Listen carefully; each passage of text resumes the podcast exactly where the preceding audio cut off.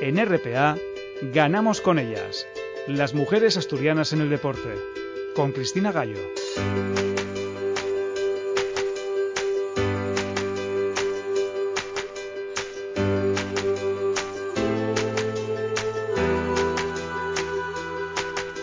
Comenzamos el programa con la alegría vivida ayer noche en Gijón tras la histórica clasificación del Motivco Gijón en la Copa Europea de balonmano. Las de la calzada volvían de la República Checa con una ventaja de dos goles en la ida de los octavos de final y en el Palacio de los Deportes de Gijón ayer sábado remataban la eliminatoria consiguiendo el pase a los cuartos de final de la EHF. Con el balonmano vamos a empezar este programa 343 de Ganamos con ellas en el que además vamos a hablar de flag football porque Asturias ha ganado la competición oficiosa de selecciones autonómicas y hablaremos de ello con la presidenta de la Federación Asturiana de Fútbol Americano, hablaremos de esa no oficialidad y también contactaremos con una jugadora que se estrenaba con la selección, con Sara Pantoja. Y cerraremos repasando la actualidad de las mujeres en el tenis, porque mañana empieza el primer Grand Slam de la temporada y habrá cuatro españolas en el cuadro final. Rosa Domínguez, como siempre, nos va a poner al día de todo lo que se mueve en el tenis. Pero quiero comentar dos noticias que se han producido fuera de nuestras fronteras y que debemos prestar atención y empezar a mirar a fondo en España porque hace solo dos días detenían a un técnico en Huelva por abusar de las niñas a las que entrenaba fútbol. La Liga Profesional Estadounidense de Fútbol ha suspendido de por vida a cuatro entrenadores después de que una investigación descubriese que habían cometido conducta sexual y emocional inapropiada mientras estaban en sus respectivos clubes. Otro entrenador y una directiva también han recibido una sanción de dos años para entrenar en la WSL por insinuaciones sexuales y hasta seis clubes han recibido multas millonarias por consentir este tipo de comportamientos hacia sus jugadoras. Eso en Estados Unidos. En Francia, esta semana caía el presidente de la Federación Francesa de Fútbol tras la acusación de Sonia Suit, agente de jugadores, que acusó de abuso sexual al presidente francés Le Graet, un hombre que la triplica en edad y que le enviaba mensajes a altas horas de la noche con la intención de compartir un encuentro o textos que le escribía como te extraño y otras situaciones que vivió la agente de jugadores de fútbol. En España esos mensajes también circulan, pero rara, muy rara vez se denuncian porque los han normalizado. Este pasado jueves, en Huelva, la Policía Nacional ha detenido a un técnico de deportes de la Universidad de Huelva, entrenador de varios equipos de fútbol de niñas en los últimos años y que era muy conocido además en el ámbito deportivo. Y es que tanto el acoso como el abuso en el deporte es un problema que se debe afrontar, desde los clubes como responsables y vigilantes a las deportistas que deben perder el miedo a denunciar. El mejor ejemplo lo están teniendo en Estados Unidos, donde la denuncia de dos jugadoras, de dos futbolistas, ha destapado toda una práctica habitual y ha terminado con la inhabilitación de por vida de esos cuatro entrenadores. Ahora ya nos vamos al Palacio de los Deportes de Gijón, escenario del Partido Europeo del Motivco Balonmano La Calzada. Contacta con el programa a través del correo electrónico ganamosconellas@gmail.com.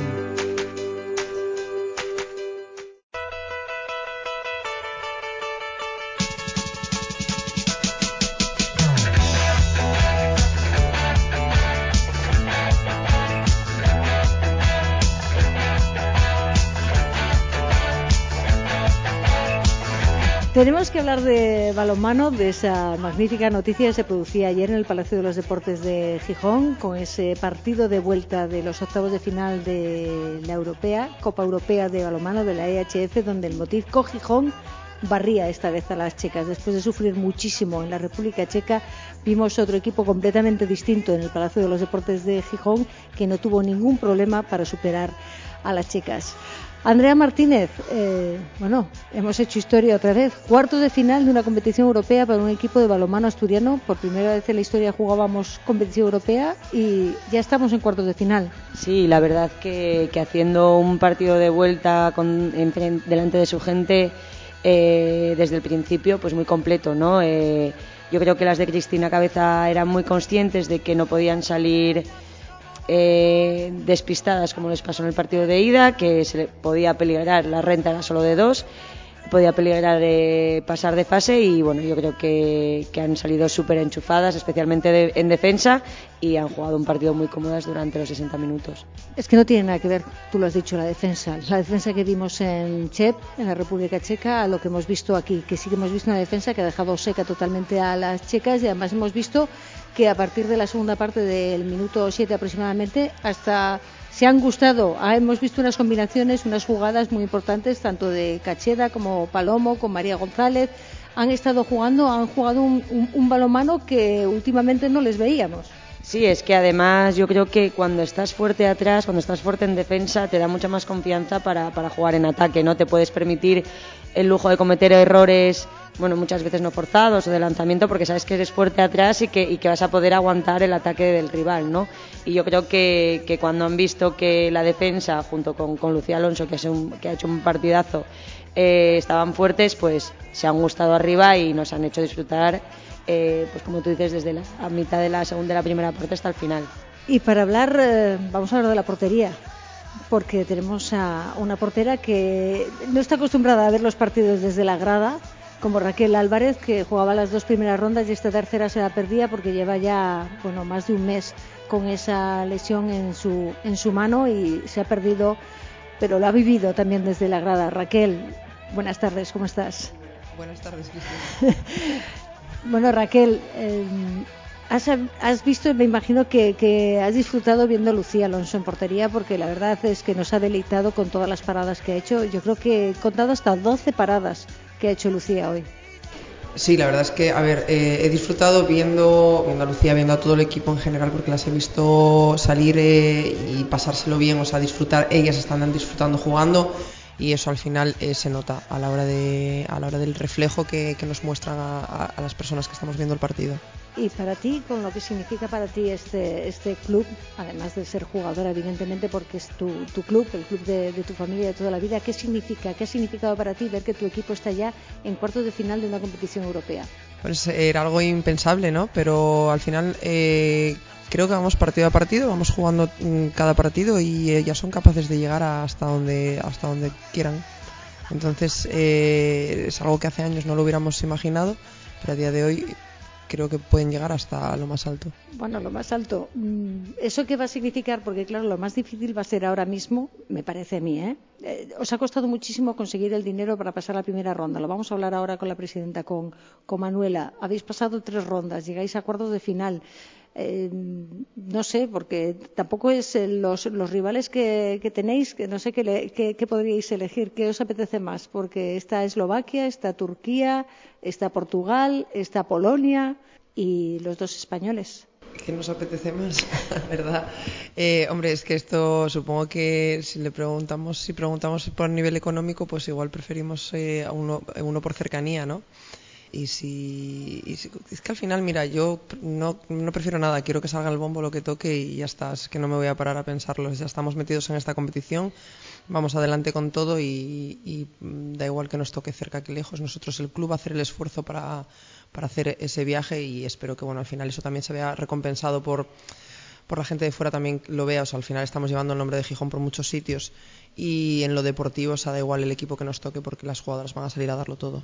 Esa es la gran diferencia, ¿no? Cuando las jugadoras salen a darlo todo, como lo hicieron el sábado en el Palacio de los Deportes de Gijón, a esos partidos que muchas veces os, os ha pasado, ¿no? Esa primera parte en la que os cuesta mucho y que sufrís mucho y después tenéis que, remontar y, bueno, por lo menos en este partido de, de vuelta no ha sido así. Habéis salido desde el primer momento muy enchufadas, con la defensa muy bien cerrada, vamos, les costaba Dios y ayuda a las chicas llegar. Esa es la gran diferencia. Este, este equipo tiene potencial, pero le falta algo muchas veces para engancharse, ¿no? para, para salir a, a creerse de, de verdad lo que tienen que hacer y lo que pueden hacer. A ver, yo supongo que también el hecho de saber que llevábamos una eliminatoria en la cual solamente habíamos ganado dos goles y sabemos que dos goles no es una renta que, te da una eliminatoria. Entonces, el segundo partido es jugarlo en casa entre tu público, había mucha gente. Creo que también les dio un plus y salieron salieron concentradas desde el principio y es cierto que a veces eh, puede fallar. es un equipo muy joven todavía y hay un montón de jugadoras que están en evolución y esas cosas a lo mejor se, se notan, pero bueno, de todas formas, si ves la evolución del equipo de principio de temporada ahora, vemos esa mejoría que es lo que nos da este partido de hoy, de ayer. El partido de, de, vuelta de estos octavos de final, estamos en cuarto de final.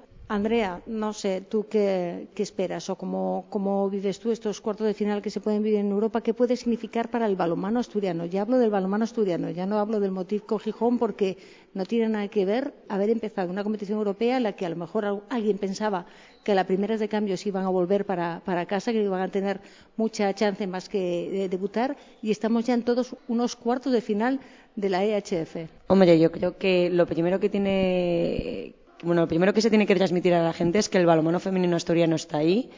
Yo creo que es el que más tiempo lleva en, la élite y hay que cuidarlo más de lo que lo estamos cuidando. ¿no? Yo espero que, ver a, a, las chicas de la calzada en cuarta ronda de una competición europea tiene que ayudar a que más niñas se apunten a, a balonmano. Eh, estábamos hablando de que económicamente la situación es la que es, es complicado tener ayudas y hay que tirar cada día más de la gente de casa, ¿no?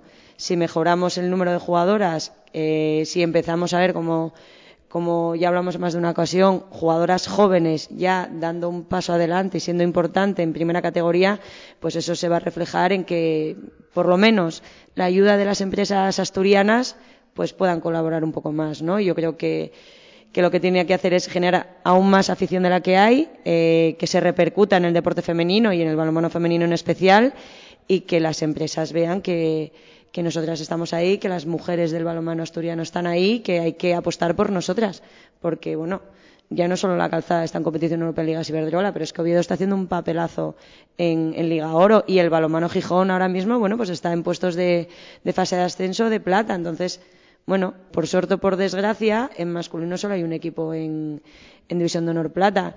Y sí, hay cinco en primera, pero bueno, eh, yo creo que las ayudas tienen que empezar a valorarse según categoría, no según género ni, ni, ni deporte, sino, bueno, quien está más arriba es lo que tiene que recibir más ayudas. Y tal y como hablaba Andrea de, de la gente joven, ¿no? De, de, lo que tiene que venir debajo de la cantera, de lo que hay, tenemos la mejor prueba ahora mismo sentada también aquí a nuestro lado, que es Lucía Alonso, la portera que vaya partido que, que, has hecho en esos octavos de final, en esa vuelta frente, frente a las chicas.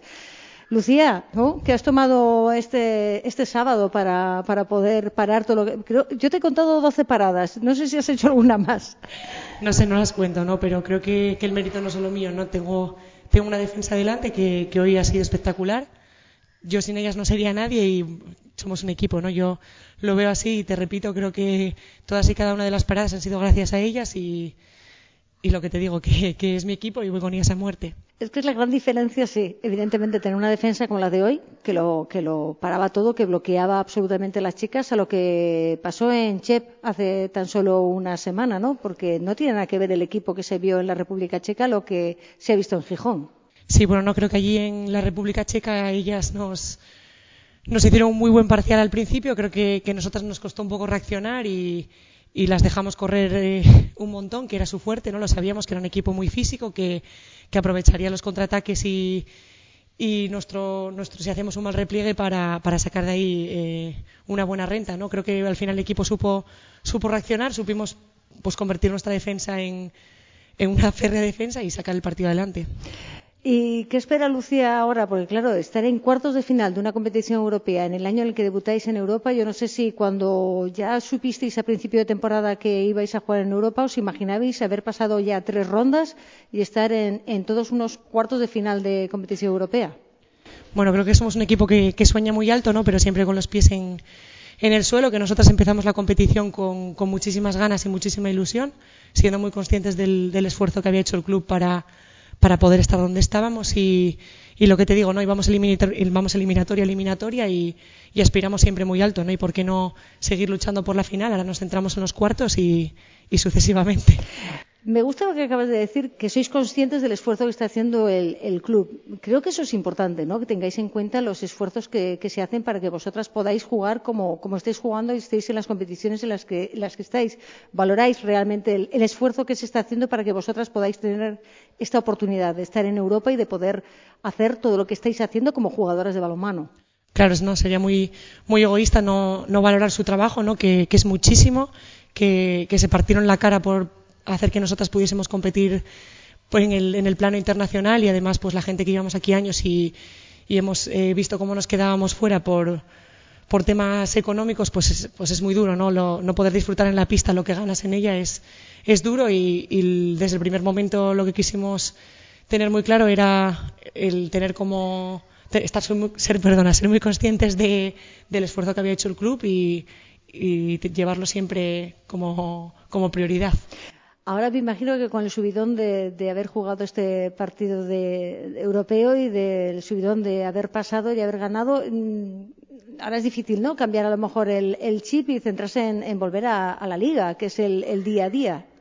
Difícil no, ¿no? Creo que nosotros empezamos el, el mes de enero muy mentalizadas de lo que nos, nos esperaba, que, había un, un, número de partidos muy elevado y nosotras pues eh, preparamos el partido de, de cada semana eh, centradas en la competición. Ahora nuestra mente ya está puesta en Logroño, donde tenemos que sumar dos puntos que, van a ser vitales para poder seguir subiendo en la tabla y, y el lunes las, las, chicas volverán con, unas ganas increíbles de, del partido el martes. Y Lucía, ¿cómo estás llevando tú? Porque claro, desde que se rompió Raquel, con la que hablábamos hace solo unos minutos, te ha tocado coger la responsabilidad y tú eres muy joven, llevas mucho tiempo ya asuma, asumiendo esa, esa responsabilidad, pero ahora sabes que Raquel no está ahí está, está Diana, que ha tenido unos minutos también en este partido, en esta eliminatoria, en, la final. ¿Cómo, lo, ¿Cómo lo llevas tú todo eso? Es difícil, ¿no? Sí, la echo de menos. Al final Raquel y yo tenemos muy buena relación. Eh, llevamos mucho tiempo ya compartiendo puesto y pues yo aprendo muchísimo de, de, su experiencia y su veteranía y al final el, el estar jugando y saber que, que, ella está ahí en el banquillo o viceversa, ¿no? Pues, pues es un apoyo más y, y sí que me costó al principio adaptarme a, a, que ella no estuviese y ya le digo siempre que vuelva lo más rápido que pueda, pero bueno, ahí Diana está aportando todo lo que puede y también se lo agradezco y bueno, pues también era consciente que este año tenía que dar un paso y quizá eh, esto me haya empujado un poco más a hacerlo, pero, pero bueno, Raquel que venga enseguida que se la necesita. Pues gracias Lucía y a seguir ganando y a seguir creciendo. A ti, muchísimas gracias. Hemos escuchado a las dos porteras, a Raquel Álvarez, lesionada todavía, y a la joven Lucía Alonso, que, hacía un partidazo en esta vuelta de la eliminatoria de octavos de final, y ahora viene en las curvas. Y vamos a hablar con la presidenta Manuela Fernández Cena, que me imagino que estás ya llamando a todas las puertas, pidiendo a todo el mundo, porque hay que asumir una ronda con la que me imagino que tú no contabas, Manuela. Mira, cuando empezamos al principio con. Hola, Cristina. Cuando empezamos al principio con todo este tema de, Europa, yo pensaba, bueno, nuestra primera competición europea, pasaremos una o dos rondas, yo creo que presupuesto perfecto. Pues, pues nada, no hacen más que ganar estas muchachas. Entonces, muy bien, es alegría deportiva, pero a nivel a nivel despacho, a nivel organización, bueno, pues está siendo duro, ¿no? Porque ya os comenté más de una ocasión que, que cada ronda, bueno, pues es un, es un importe realmente elevado y pues nada, ahora hacer otra vez esfuerzos para o llenar pabellones, como se ha visto hoy, ¿no? Que la gente es verdad que respondió mucho, o, bueno, pues solicitar ayuda de, de patrocinadores y, y, y, bueno, pues entidades que se quieran sumar un poco a, a que sigamos con el, con el Préstanos Europa. No, no, si prestarnos presta y además se os da, se os da muy bien por lo que se ha visto en el, en el Palacio, por lo que se vio ayer sábado en, Gijón con ese partidazo, porque la verdad es que la vuelta sí que ha sido un partidazo, no lo que se, lo que se vio en la República Checa. Pero, Manuela, es que es difícil, ¿no? Llamar a las puertas cuando realmente, a la hora de la verdad, no, no tienes la repercusión que merecerías por, por, los éxitos, por el trabajo, por lo que está haciendo el club. Lo digo porque si le pasa a un equipo de fútbol masculino, ya no te hablo de primera, te hablo de segunda, de tercera, de lo que sea, no habría ninguna duda, este, se enteraría todo el mundo, todo el mundo iría rápidamente a ayudarte. ¿Tú crees que realmente la sociedad, no solo de Gijón, de Asturias, va a ser capaz de, de, entender que estáis en cuartos de final, que es la primera vez que un equipo de balonmano asturiano está en competición europea? Ya no te digo en cuartos de final, que está en competición europea.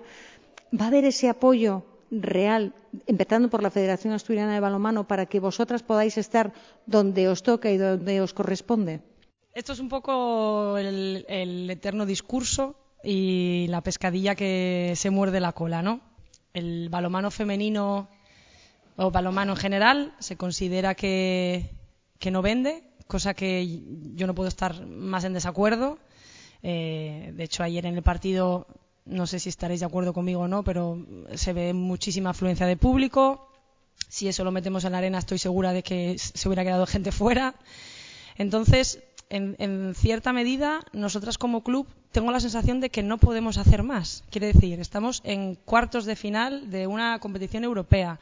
Un hecho histórico que el balomano se haya metido, eh, el balomano asturiano se haya metido en esta competición, ¿no? Entonces, sí que es cierto que creo que las entidades, federación, como comentas, incluso la ciudadanía, la ciudadanía en general, o no es consciente de lo que estamos consiguiendo no le da la importancia o, creo que, muchas veces sí que lo reconocen, pero no son conscientes del esfuerzo que hay detrás, ¿no? Me explico. Es decir, la gente pues nos conoce por la calle, ¿no? O, ve una noticia tuya, o esto mismamente, ¿no? Oye, te escucho en la radio, jo, vaya bien, enhorabuena, pero se queda ahí, ¿no? Y creo que al final no son conscientes del esfuerzo, del trabajo, de lo que cuesta, del, sacrificio que hay detrás. Entonces, creo que todavía nosotras tenemos que hacer más o, o, puede que tengamos que hacer más por, por, vender nuestro producto, pero creo que también la ciudadanía y las entidades deberían de tener más conciencia crítica a la hora de mostrar su apoyo, ¿no? De decir, oye, pues yo qué sé, estas mujeres están consiguiendo algo que, que, pues, que ahora mismo... Que no lo ha conseguido nadie. Mira, ayer precisamente viendo el partido co comentaba con el, con el concejal de deportes ostras, es que ahora mismo en Gijón están las chicas de hockey o estamos nosotras. Yo no digo que lo que pidamos tenga que ser lo que se nos conceda, ¿no? Pero, pero bueno, también puede ser cuestión de unos mínimos. Oye, pues a lo mejor quiero jugar en el Palacio de Deportes y, y, y necesito prioridad, ¿no? A lo mejor necesito que la federación no ponga otros partidos a la vez que el mío porque necesito que la gente que quiere ver balonmano venga a ver el balonmano, ¿no? Entonces, bueno, son pequeños gestos que no cuesta nada y que, y que a lo mejor no, no se piensan todavía en ellos, ¿no? Entonces, nada, aquí ya estoy rajando, Cristina, como cada que vengo a tu programa. Pero bueno, yo tengo la conciencia tranquila porque creo que trabajamos muchísimo. Evidentemente podemos trabajar más, ¿no? Pero es verdad que a veces echo en falta un poco ese pensamiento crítico de las personas. No solo la palmadita a la espalda de, oye, enhorabuena, sino de ya, enhorabuena, ¿y ahora qué? ¿no? Ahora pártete la cara para buscar otros 16.000 euros para ir a otra competición que, no se nos olvide, son cuartos de final de una competición europea. Andrea, qué razón tiene, ¿no? Manuela. Sí, ya lo estábamos hablando antes, no de que entrara ella, sino que es que además es, es hipócrita lo que está pasando ahora mismo a nivel social empoderamos a las mujeres, todo por las mujeres, vaya bien las mujeres, las mujeres están arriba y es el gobierno el que no te da un duro. Claro, sí es verdad que lo que decía Manu es verdad, la ciudadanía tiene que apoyar, pero sabemos cómo está todo. El primero que tiene que apoyar es el que te organiza, te manda, te distribuye el dinero. Era lo que hablábamos antes. No es cuestión de qué equipo o qué deporte está arriba, ni qué género, sino ahora mismo está el balomano femenino arriba del todo, hockey arriba del todo, da igual que sean chicas que chicos, se merecen lo máximo, no por el deporte que sea. Y venderlo, ostras, ayúdanos, ayúdanos a tener eh, medios económicos para poder venderlo más y mejor. Que no es que no venda, es que no ayudan a que se venda. Y eso es un problema, porque luego a la foto viene todo el mundo, luego a la prensa viene todo el mundo, luego, pero ¿quién pone la mano? Sabemos las circunstancias que hay en la sociedad asturiana, en la sociedad de Gijón, ya en general, ostras, el que te tiene que dar un poco de partida y un poco más ayuda y, son los que abogan por el empoderamiento de la mujer, que se queda en palabras nada más. De hecho, me gustaría comentar también una cosa que no sé si en algún momento he comentado o no, y es que, aparte de todas las dificultades que tenemos, también conocemos las ventajas de otros. Y a veces es muy frustrante el que nosotras con nuestro presupuesto irrisorio estemos compitiendo contra equipos cuya comunidad o ayuntamiento o sus patrocinios, que genial por ellas, nos triplica. Nos triplica. Entonces, creo que eso frustra más todavía, ¿no? De, jo, es que encima ya no es solo el que, el que yo no llegue, sino es que encima estoy peleándome por títulos con gente que, que, triplica mis presupuestos reales, porque al final somos un club y, ahí tenemos eh, obligaciones de transparencia. Entonces, se sabe y se ve. Entonces, bueno, yo pienso, va, si en, si, en otros lugares, otros clubes que están en la misma eh, situación pueden conseguirlo, ¿qué, hacemos mal, no? ¿Qué, ¿Cuál es la dirección que tenemos que seguir? Al final también es eh, política, decisión política y apoyo y de verdad apuesta, apuesta, ¿eh? porque mucho, muchas veces apoya, pero hay que apostar y hacerlo de verdad. Cerramos ya, eh, Manuela, pero mm, me gustaría, porque claro, vais a afrontar ahora el final de, temporada, pues tenéis todavía al margen de la Liga, la Copa de la Reina y a ver qué pasa en el sorteo de, de cuarto de final de la competición europea con, una portera titular, con Lucía Alonso, con la que hablábamos, porque Raquel Álvarez, por desgracia, sigue lesionada, sigue lesionada, y la segunda portera que tenéis, o tercera que tenéis ahora mismo, Diana, que además tenía unos minutos ayer en el partido, no tiene todavía la, talla para poder afrontar la competición que estáis afrontando. ¿Qué vais a hacer? ¿Qué va a pasar? Lo mismo me tengo que poner yo de portera. portera presidenta. no, ahora en serio el tema de Raquel, ya no solo a nivel deportivo, a nivel vestuario fue un mazazo tremendo porque estamos hablando de un referente en, nuestro equipo y en nuestro club, ¿no? Em, Diana, que es nuestra tercera portera, es cierto que todavía necesita mucha más experiencia para poder estar eh, en competición europea o incluso en Liga Guerreras Iberdrola. Es evidente que estamos hiperagradecidas porque de un día para otro se ha puesto a entrenar con el equipo y está con el, con el conjunto como una más, pero tenemos un problema real y es que eh, necesitamos que si en un momento dado haya que dar minutos o un descanso a Lucía, tiene que haber una persona que, pues que pueda bueno, pues que pueda hacerse con esa responsabilidad, ¿no? Nosotras ya hemos barajado, tenemos cierta idea de poder contactar con una portera que está ahora mismo en Siero, que es una, en mi opinión, la, siguiente portera de, este equipo. Eh, o el relevo natural de Raquel debería de ser Lucía y Aida, ¿no? Entonces, bueno, es cierto que Aida está haciendo un buen papel con su club, alguna vez ya viene a entrenar con nosotras y si se diera el caso, pues sería ella la persona que llamáramos para que viniera a echarnos un cable. Pues veremos a ver si lo podéis conseguir y, podéis salvar la temporada y sobre todo suerte para ese sorteo de cuartos de final porque a ver dónde, dónde toca y suerte para todo lo que queda de temporada y sobre todo que cuando llames a una puerta se os abra y recibáis el dinero que, que merecéis. Manuela Fernández Cena, gracias y a seguir a por todas. Gracias, chicas. Gracias a vosotras. Y Andrea, gracias. Seguimos hablando de balonmano. La semana que viene tenemos que repasar el CESA. Perfecto, repasamos.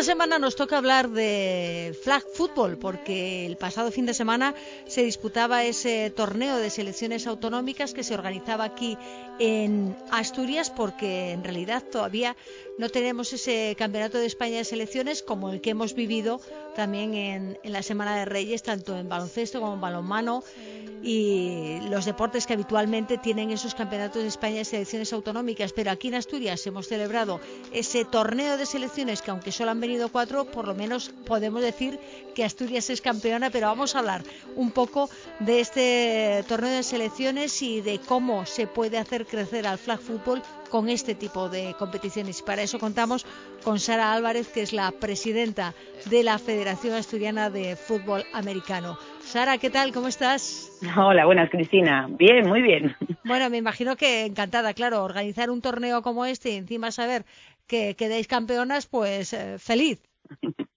Sí, sí, sí, la verdad que muy feliz, con muchas ganas de con el torneo, organizándolo ya desde hace mucho tiempo y luego ya a nivel jugadora y campo, pues imagínate, ¿no? Muy feliz por haber ganado. Fue muy disputado este torneo este año eh, una final muy muy dura ahí, pero bueno, conseguimos llevarnos el, torneo al final. Venían tres selecciones más, Galicia, Madrid y Cataluña, con lo cual son, son selecciones también importantes, ¿no? Sí, son selecciones muy potentes. Nos lo comentaba nuestro seleccionador DACA, Daniel Castañón, eh, que al final eh, este torneo cada vez se está consolidando más. Lo, como bien decías tú, lo que nos falta es que la Federación Nacional del Paso y lo oficialice como Campeonato de España de Selecciones Autonómicas porque eh, tanto Asturias, Cataluña como, perdón, Madrid, Cataluña y Galicia eh, están apostando y llevan apostando estos últimos años por ese torneo. Entonces, claro, las jugadoras, que muchas de ellas ya forman parte de la selección nacional, están eh, yendo con sus selecciones autonómicas y los, el nivel es, bueno, este año fue infinitamente eh, más superior. Vamos, todos los partidos fueron súper disputados y con un nivel altísimo de juego. Claro, tú hablas del nivel porque no es la primera vez que organizáis este, este torneo. Empezasteis en 2019 y quitando el parón de la pandemia, el año pasado y este habéis organizado el torneo, con lo cual sí puedes ver esa evolución que están teniendo las distintas selecciones autonómicas. Sí, el primer año fue un poco a modo casi de prueba, ¿no? Nosotros, bueno, pues dimos el paso aquí desde Asturias para organizarlo. Eh, entonces fue, bueno, pues nosotros teníamos ganas, que creíamos en este proyecto y, salió desde aquí pero es verdad que ya el año pasado, cuando vinieron, ya vino Madrid, ya el nivel se veía muchísimo más alto y este año, eh, vamos, infinitamente mejor. Ya te digo que un equipos mucho más compactados, eh, ya se les ve que han hecho sus concentraciones previas, que han preparado el torneo como selección autonómica y eso luego, eh, pues claro, en el campo se nota. Bueno, aún así, os habéis llevado el título final del torneo, ¿no? Sí, sí, sí, sufrimos un montón, pero nada, muy bien, nos lo llevamos, muy contentas, la verdad, todo el equipo. Bueno, como nos está escuchando también otra de las jugadoras, que además creo que era debutante en la selección asturiana, Sara Pantoja, vamos a saludarla también. Sara, ¿qué tal? Sí, hola Cristina, bien. Bueno, eh, ¿cómo ha sido para ti esta experiencia? porque era la primera vez, ¿no?, que jugabas con la selección asturiana. Sí, pues muy distinta, la verdad, jugar con compañeras que normalmente las ves como contrincantes en la liga asturiana, pues es diferente, ¿no? Y aprendes un montonazo de todas ellas a la vez. Bueno, y para ti, ¿cómo ha sido este torneo? ¿Cómo has visto tú a Galicia, Madrid y a Cataluña? Intenso, muy intenso, con mucho nivel, se las ve preparadísimas. Evidentemente, al final es una selección de las mejores jugadoras de otros equipos que ves por separado. Entonces, con muchísimo nivel y mucha competitividad, pero muy sana. Eh, eh, eh, Flag, ¿cuánto tiempo llevas tú jugando a Flag en el Mariners? Eh, este sería mi tercer año. Tercer año. No llevo tampoco mucho, pero bueno, aprendiendo un montonazo. Porque tú empezaste con, con el tackle. Sí, efectivamente, empecé con tackle en Mariners también. Empezaste con tackle y, y ¿por qué cambiaste al flag? Eh, de las principales razones era que, que mm, el año que empecé en Flag era que no salía equipo de tackle, pero también es una manera de aprender muchísimo sobre fútbol. Aprendes las bases que yo, la verdad, que no conocía mucho. Iba a entrenar a tackle, pero eh, las bases del deporte o cómo funciona las jugadas, todo lo que tienes como mucha más base para realizar tu trabajo, te lo enseña más el flag que el tackle, creo te lo enseña más el flag. Oye, mira, mm, Sara Álvarez, porque claro, tengo que decir apellido, si no, no vais a saber quién contestar. qué, qué, importante eso, ¿no? Lo que acaba de decir Sara Pantoja, que el tackle, o sea, que el flag football te enseña más en cuestión de estrategia que el tackle cuando toda la vida ha parecido, ¿no? Que era el fútbol americano el que dominaba toda la estrategia.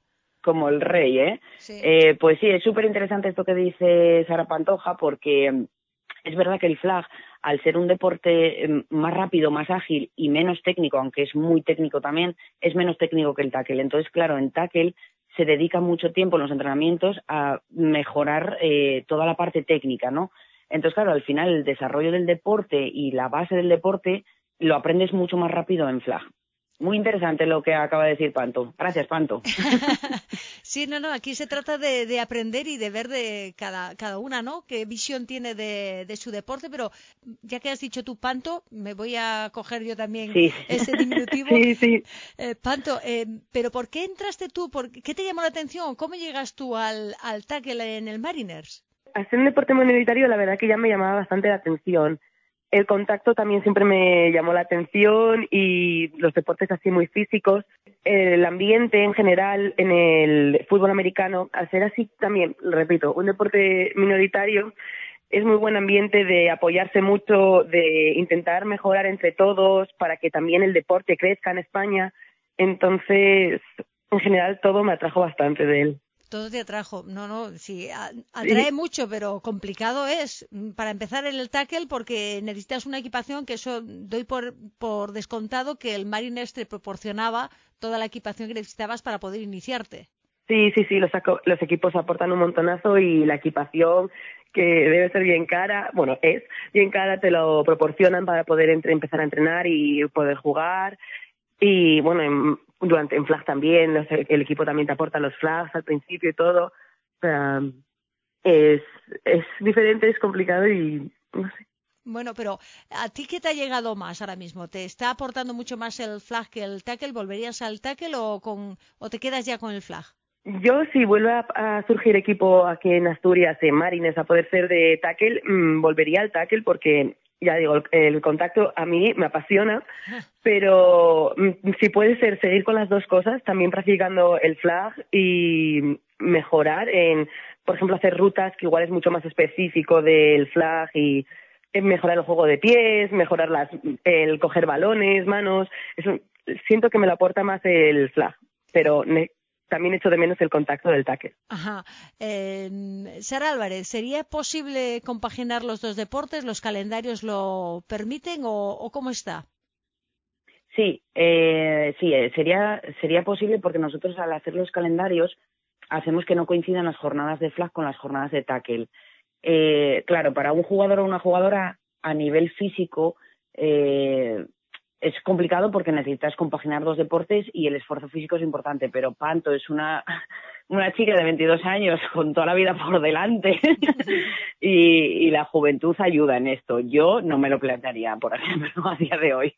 Bueno, es que sois dos generaciones completamente distintas y es cierto que hay jugadoras como tú o como Emma García Trueba que lleváis toda la vida ya en este, en este deporte y es importante también que hay una renovación y que lleguen generaciones como la de Panto, ¿no? Sí, sí, a mí me encanta verlas en el campo, verlas jugar, eh, cómo aprenden, eh, sobre todo cómo nos escuchan, ¿no? Cómo, cómo están intentando ahí impregnarse, pues eso, pues del conocimiento, de la experiencia de las jugadoras que llevamos un poco más de tiempo y tal. A mí me fascina verlas, verlas jugar, porque además eh, tienen la suerte, o yo creo que tienen la suerte de que yo, por ejemplo, cuando empecé el nivel, a nivel entrenamientos, eh, era más flojo, eh, estaba DACA, pero claro, DACA estaba en Gijón, yo, por ejemplo, pertenecía a Oviedo, entonces al final el desarrollo que yo tuve como jugadora me llevó más tiempo y yo creo que todas las generaciones que están entrando ahora tienen suerte de que estamos muchas más personas desarrolladas, ¿no? Entonces, yo creo que, eh, bueno, se impregnan de los conocimientos mucho antes y todas son muy proactivas a la hora de escuchar, de, aprender y, de disfrutar. Entonces, bueno, yo disfruto muchísimo viéndolas, la verdad. Disfruto muchas veces más viéndolas que jugando yo. Lo paso pipa con ellas. Eh, Panto, mm, cuéntanos tú que, claro, te toca vivir también, ver en, en, la, en el campo jugando tanto a Sara Álvarez como a Emma García Trueba, que son dos tótems de, de, este deporte aquí en Asturias. ¿Cómo las ves tú? Es que si ella dice que le encanta vernos jugar a nosotras, generaciones más jóvenes, a nosotras nos encanta verlas y aprender de ellas. o sea, es que es maravilloso ver cómo conocen el deporte, cómo lo entienden, la estrategia, cómo es que tienen otro nivel de verlo, que igual nosotros ponemos la parte de más física o así, y ellas tienen un montón de estrategia y mucho aprendizaje que aportarnos, y no sé, es, es que es, juegan de otra forma, juegan mejor, más, como sus pasos son más exactos, saben a dónde tienen que ir en cada momento. Es que eso sí que es un placer verlo, la verdad. sí que es un placer. Eso es cuestión de, de años, ¿verdad, Sara? Sí, sí, sí, sí son, son los años, son los años lo que tiene que, pasar. Sí, me gustaría comentar con, con, bueno, Panto, tú como llevas solo dos años en flag, me imagino, no sé si, si te ha tocado o no, pero eh, Sara Álvarez, claro, hay que explicar que el flag fútbol se juega siempre en, eh, o sea, es mixto. Otra cosa es que se haga competición, se haga una liga femenina, pero en realidad podría jugar cualquier jugadora en cualquier equipo senior. Sí, es una de las grandes ventajas o de, de eh, las grandes eh, situaciones que pasan con el flag y que yo siempre digo muchas veces, porque esto no todo el mundo lo sabe. Normalmente en otros deportes las categorías inferiores o las categorías de base, de formación, son mixtas, pero una vez que llegan a una edad ya separan a masculino y femenino. En el flag no, en el flag es mixto en todas sus categorías. Entonces nosotros desde la federación eh, bueno, y en todas las federaciones territoriales se convocan las ligas mixtas y femeninas, pero nunca se convocan ligas masculinas exclusivamente. precisamente para ayudar a las chicas cuando ya pasamos de los 18 años, que si hay una jugadora dos jugadoras que entran en un club, que puedan jugar con sus compañeros y que no sea exclusivamente femenino porque eso haría que ninguna chica pudiera competir, ¿sabes? ¿no? Entonces ya sí que a nivel selecciones autonómicas o nacionales eh, sí que ya se segrega en femenino y masculino, pero todo lo que es a nivel ligas territoriales, campeonatos de España eh, o clubes son todos eh, competiciones mixtas y femeninas en todas las categorías. Panto, a ti no te ha tocado jugar en mixto, ¿no? Ah, no, en mixto todavía no. No me no participé en ningún equipo mixto, pero bueno, ahora en principio eh, nuestro equipo Marines vamos a jugar la Liga Mixta en Asturias. No vamos a jugar con eh, en un equipo mixto, pero sí contra eh, otros equipos con eh, jugadores masculinos y equipos mixtos o masculinos incluso enteros. Bueno, ¿y, eso va a estar equilibrado? Bueno, igual no muy equilibrado porque es verdad que en esta liga mixta eh, hay eh, muchos equipos que son principalmente masculinos, pero nos puede aportar otra forma de jugar y prepararnos para lo que puede ser la Spanish, ¿no? Mm, esforzarnos para gente igual más rápida o más alta. Vamos, que lo vais a usar como campo de, experimentación y de crear, de tener mayor fortaleza, ¿no? A la hora de poder jugar la, la Spanish Bowl. Sí, yo lo veo así. Eh, Sara Álvarez, y eh, esa Spanish Flag eh, Bowl en la que bueno eh, Asturias bueno ha levantado varias veces eh, esa copa tanto el Mariners como especialmente las Foxes que tienen cuatro títulos que en realidad es el campeonato de España. Cómo está ha ido creciendo está creciendo pues el campeonato de España yo creo que siguen no sé este año cuántas plazas sacarán pero yo creo que vamos como 12 equipos femeninos y 12 equipos mixtos eh, creo que estarán así las plazas para este año. Y nada, el nivel pues mm, es que sigue subiendo. Lo mismo que lo comprobamos en selecciones autonómicas, pues lo vemos en Campeonato de España, es que al final los clubes cada vez eh, saben más, las jugadoras, lo que decía, ¿no? Al final como están entrando generaciones nuevas y las generaciones que todavía nos mantenemos en el deporte, estamos aportando ahí, ayudando con experiencia, eh, los clubes nuevos crecen muy rápido y, tienen un, nivel de juego mucho más intenso entonces, claro, cada campeonato de España es eh, infinitamente mejor de nivel. Entonces, bueno, a ver Marinas este año, eh, lo que decía Panto, ¿no? Vamos a participar en la liga mixta, donde jugaremos contra equipos mixtos y contra equipos exclusivamente masculinos, pero yo creo que eso nos va a dar un punto ahí de, ¿sabes, no? De otro tipo de juego, de, de esforzarnos y tal, y prepararnos físicamente para ese campeonato de España, que al final no dejas de jugar tres o cuatro partidos en un día, y contra equipos con niveles muy buenos. Entonces, bueno, vamos a ver Marinas que consigue hacer en el Campeonato de España, pero eh, objetivos eh, yo entiendo que altos. Tenemos un equipo bueno, con muchas jugadoras, eh, pues eso, con, con mucho nivel y bueno, lucharlo, lucharemos. Seguro que sí. Bueno, de mano no, nos vamos ya con, con esa alegría, ¿no? De empezar el año con ganando el torneo que habéis organizado aquí en, Asturias, ese torneo de selecciones autonómicas, donde estaban Galicia, Madrid, Cataluña y Asturias como campeona, y esa es una buena forma ¿no? de empezar el año, aunque sería lo ideal que fuese una competición de campeonato de España y poder decir que sois las campeonas de España, ¿no? Pues sí, ojalá. Yo seguiré peleando eh, con la Federación Nacional, intentando convencerles de que esto tiene que, salir desde ellos, desde, desde la Federación Nacional y convocarlo porque creo que, ayudaría a que otras eh, comunidades autónomas conformaran sus propias elecciones autonómicas y, y, nada, seguiré luchando y peleando. Ya sabes que yo soy peleona, pues seguiré y a ver si lo conseguimos. Si no conseguimos que la Federación Nacional el año que viene la convoque, pues Asturias volverá a organizar la cuarta edición del torneo.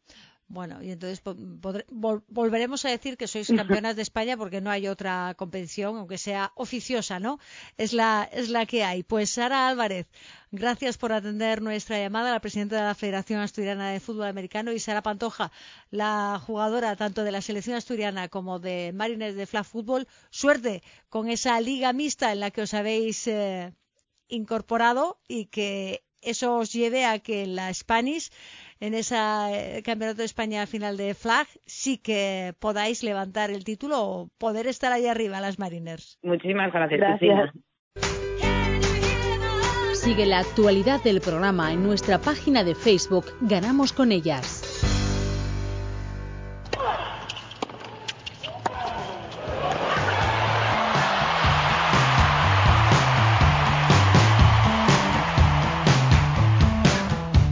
Tenemos que hablar de tenis porque con el inicio del año llega el primer Grand Slam de la temporada, el Open de Australia, aunque bueno, este año ha empezado distinto porque en plena Nochevieja y Año Nuevo teníamos a las tenistas jugando la nueva United Cup con el equipo español, una competición mixta de equipos nacionales que vamos a conocer ahora con nuestra experta entrenadora Rosa Domínguez y muchas cosas más.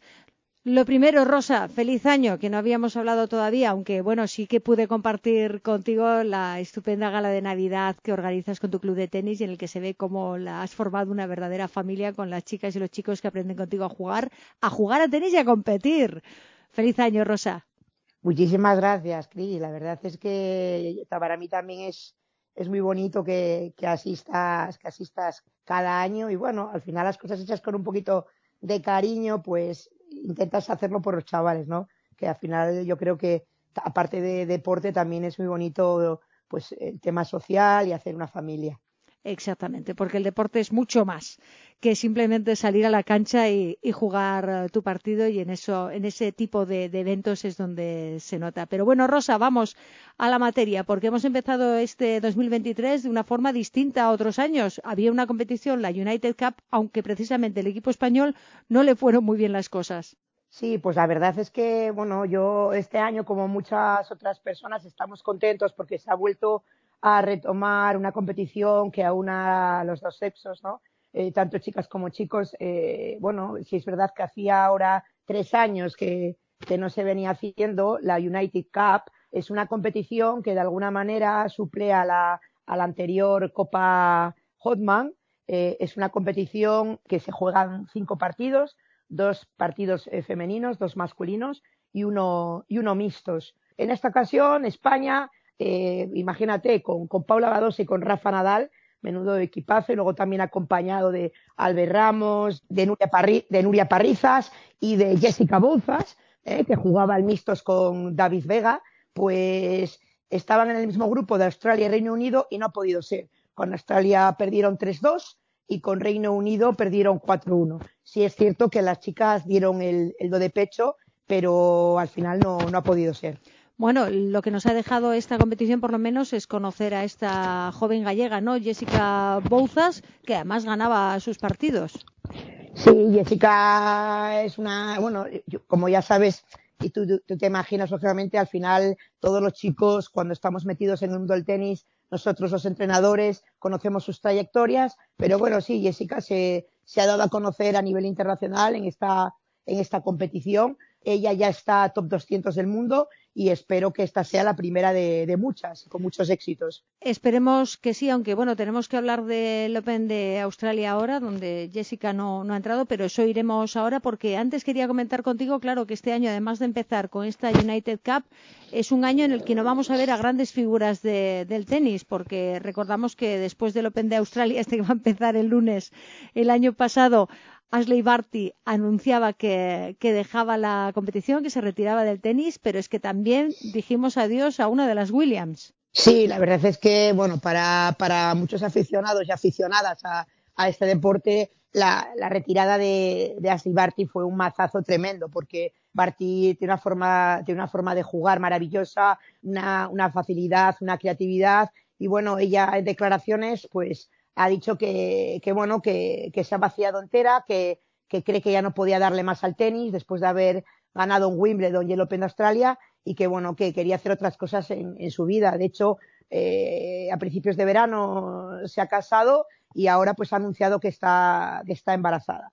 Por otro lado, también tenemos eh, la baja de Serena Williams, lo que pasa que bueno, Serena ya toda una leyenda después de, de, de, de más de, de, 20 años eh, dedicada al tenis, consiguiendo pues récords en su trayectoria, tanto en Grand Slam como en títulos. Y bueno, pues eh, ha decidido poner fin a su carrera deportiva, que es curioso porque siendo más joven que Venus, lo deja antes que Venus. Todavía Venus ha jugado esta semana atrás un torneo y, después de 500, más de 500 días sin competir y ha ganado la primera ronda y ha perdido en segunda ronda por el mínimo en tercer set.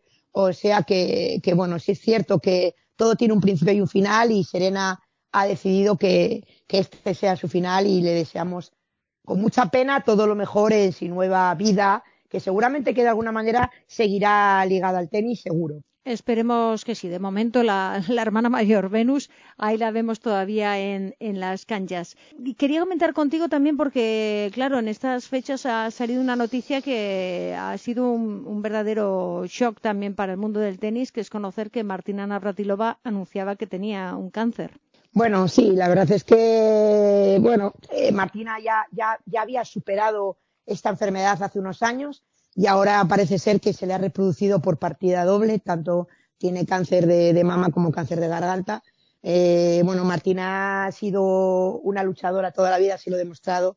Esperemos que vuelva a vencer esta, esta batalla. Es una persona que sigue aportando, que ha aportado muchísimo y que sigue aportando muchísimo al tenis mundial y al tenis femenino. Ha abierto y ha roto auténticas eh, barreras y esperemos que, que, que vuelva a vencer y que la sigamos teniendo ahí durante, durante muchos años. Ojalá, ojalá que, se recupere porque es una gran figura del, tenis eh, mundial, pero vamos a la actualidad porque mañana empieza el primero de los Grand Slam, el Open de Australia y al final solo vamos a tener a tres jugadoras españolas porque ha habido una baja muy importante de última hora. Sí, pues sí, Cristina, porque resulta que Paula Badosa, que había tenido un inicio de temporada fantástico, colocándose en semifinales de, de, uno de los torneos eh, previos al Open de Australia, el WTA 500 de Adelaida, ha tenido que, ser baja en esa semifinal contra Casatina por unas molestias en el muslo y lo que primero simplemente era una retirada para, para que el problema no, no fuera mayores, pues ha resultado ser un problema importante y ha tenido que ser eh, baja en este primer torneo, en este primer Grand Slam del año. Así que nada, contaremos con la participación de Garbiñe Muguruza, de Nuria eh, Parrizas y de Cristina Buxa, que ha conseguido esa plaza después de haber pasado una fase previa eh, muy interesante. Importante, porque Muguruza se ve las caras con la belga Lisa Martens, así que la primera de cambio podemos tener un problema.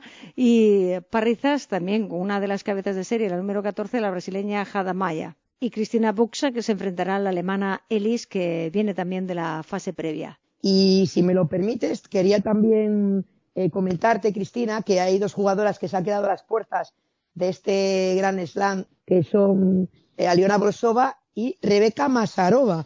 Rebeca Masarova es una pena porque venía de meterse en la final de uno de los torneos WITA previos al Gran Slam eh, de Australia, que es el torneo de Auckland en Nueva Zelanda, y después de ganar en la previa, venía desde la previa Cristina a Sara Errani, en primera ronda ganó a la cabeza serie número uno Swan Stephens y llegó a la final que luego perdería con Coco Goff, que ya es, con lo joven que es, es toda ya una experimentada. Pero bueno, tenemos a una española más, Rebeca Mazarova, en una final de un WITA y que además ya ha entrado en el top 100. Por lo tanto, no ha podido clasificarse en este torneo para, para el cuadro final, pero seguramente que nos dará más alegrías a lo largo de este año 2023. Bueno, en esa previa tampoco ha podido Jessica Bouzas, que se estrenaba, ¿no? También en, un gran slam, en jugando la previa, cayendo al... Yo no sé si tú has visto jugar a esa que llaman la, nueva prodigio del tenis, la, checa Brenda Fru... es que es complicadísimo lo de los nombres checos, es, es intentarlo, la Frubintova o algo por el estilo. Sí, sí, sí. Sí, sí, sí, la, he visto jugar y además eh, son dos hermanas y la verdad es que llevan ya haciendo mucho ruido desde hace mucho tiempo con los jóvenes que son. Hay gente joven eh, pegándole muy duro a la pelota y muy bien, Cristina. Sí, sí, pues tiene 15, 15 añitos, pero, pero ahí va. Sí, y un apunte, un apunte, Cris, que ha habido una baja de última hora en este torneo, Naomi Osaka, que ha anunciado que está embarazada y dice que nos volveremos a ver en el 2024. Es una, ha sido una baja de última hora de este Open Australia Así que también le deseamos todo lo mejor a Osaka. Pues por supuesto que sí. Tenemos dos, bueno, Barty que ya se había retirado, que anuncia que está embarazada, y ahora Osaka que deja momentáneamente el tenis para hacerse cargo de su maternidad, pero seguro que la veremos en, en 2024. ¿Qué esperas tú de este Open de Australia, Rosa? Bueno, Cris, pues si te soy honesta, no, no espero, la verdad, demasiadas eh, sorpresas a nivel internacional, ya que yo creo que la máxima favorita eh, vuelve a ser otra vez Sviatek. Eh, una vez retirada Ashley Barty ella ha cogido el testigo con mucha diferencia. Tú fíjate que la clasificación mundial duplica los puntos a la número dos del mundo, que es la tunecina Llover. Eh, entonces, bueno, yo la verdad, ojalá me equivoque, porque siempre las sorpresas eh, le dan un poquito más de morbo al, asunto, pero yo veo que este año que puede ser eh, un paseo de, esta jugadora que, está marcando la diferencia eh, muy por encima de las demás. Bueno, a mí lo que me gusta también de ver ese ranking es que estamos viendo en los primeros arriba del todo eh, nacionalidades que no eran las habituales, ¿no? Pues tenemos para empezar una tunecina, está también ahí la, la, la brasileña Jadamaya, es bueno es Viatek para, para empezar que, que, ya estaba ahí hay también eh, tenistas griegas eh, se mueve se está moviendo mucho no el Wita yo creo que eso sí eso sí es muy positivo porque eso significa que el tenis está llegando a, muchos más países y que muchas eh, más mujeres de otras nacionalidades que en un principio parece que no podían acceder a la práctica deportiva eh, eh, se están acercando pero se están acercando pisando muy fuerte. Y también quería, también quería, si me lo permites, Cristina, hacer mención que yo no recuerdo cuando España tuvo seis jugadoras top 100. Pues eso sí que y es un buen dato. También hay que ponerlo, hay que ponerlo en valor eso también. Ese sí que es un buen dato, aunque no, no tengamos arriba del todo a ninguna jugadora ahora mismo, pero recordar que el año pasado Badosa llegó a estar eh, número dos. A ver qué tal inicia la temporada Garbiñe Muguruza con esos altibajos que nos tienen ya nos tiene acostumbrada a dar, pero bueno, ojalá también que puedan subir ¿no? nuevas eh, jugadoras como las jóvenes de que has hablado tú, Rebeca Masarova o la propia Jessica Bouzas que está dando su salto sí. internacional y a lo mejor, oye, sí. nos da una, una alegría. Bueno, también tenemos otra jugadora que está en puertas del top 100, también que es a 125, es una jovencísima, Marina Basols, eh, o sea que, bueno, que también viene gente joven pegando fuerte por detrás. Y también me gustaría hacer mención a, a Sorribes, que se está recuperando de, un problema en el escafoides de su pie derecho. Eh, anunció en octubre del 2022 que no podía acabar la, la temporada y, y, bueno, está ahí todavía recuperándose. Esperemos verla, volverla a ver pronto por las pistas.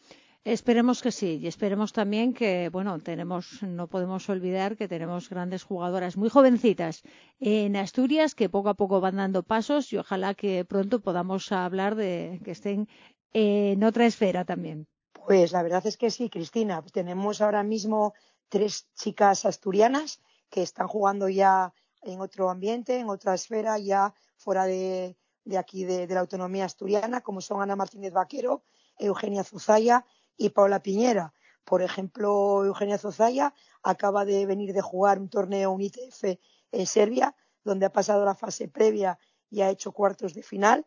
Y la semana que viene se nos va a jugar otro ITF a Turquía. También Eugenia eh, quería comentar que ahora este año ha hecho un avance y está entrenando un poco a caballo entre la comunidad valenciana en el club G-Tenis y también eh, aquí en Asturias con su entrenador de toda la vida, con José Manuel. Con lo cual, eso es un paso en la carrera de Eugenia. Y luego tenemos también a Paula Piñera, que recordemos que el año pasado fue la mejor jugadora de su edad, su, su 12, quedando campeona de España. Y esta semana ha estado en Barcelona jugando el Rafa Nadal Tour y siendo, estrenando categoría, categoría sub-14, y ha llegado a, vamos, ha perdido en 16 avos, pero vamos, frente a una jugadora, una Lucía Rodríguez Canaria, que es una de las favoritas de, de la edad. Así que bueno, les deseamos también a las tres eh, un enorme año y que lo que dices tú, que ojalá algún día podamos tener pues una Pablo Carreño, pero en femenino. Eh, vamos a tener en vez de una Pablo Carreño, bueno, es que no hemos tenido ninguna jugadora de, de, ese nivel asturiana, pero bueno, no podemos olvidarnos, ¿no? Tenemos un nombre femenino que decir en Asturias, como puede ser una pionera como Loli Menchaca, ¿no? Por ejemplo, pero bueno, a mí ya sabes Nos que queda muy lejos. Que efectivamente, tiene, me, me, pilla muy lejos y yo siempre, te, te, siempre tengo la boca a palo, más, más que nada, porque lo, lo, he tenido muy cerca siempre sí. y la verdad es que nos gustaría eh, que podamos tener en Asturias una, una jugadora eh, del nivel con que, que, que ha conseguido él y si no, por lo menos cerca.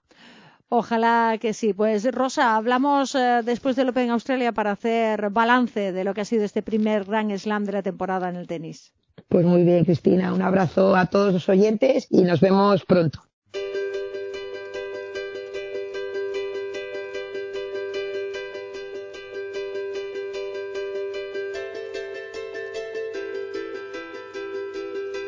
Hemos agotado el tiempo, pero volvemos el próximo domingo a las 9 de la noche con más mujeres del deporte. Los saludos de José Rodríguez en el control de sonido y quien les habla, Cristina Gallo. Recuerden que pueden escuchar el programa siempre que quieran en nuestros podcasts en su plataforma de podcast favorita o a través de la web de la rtpa.es. Hasta la próxima semana.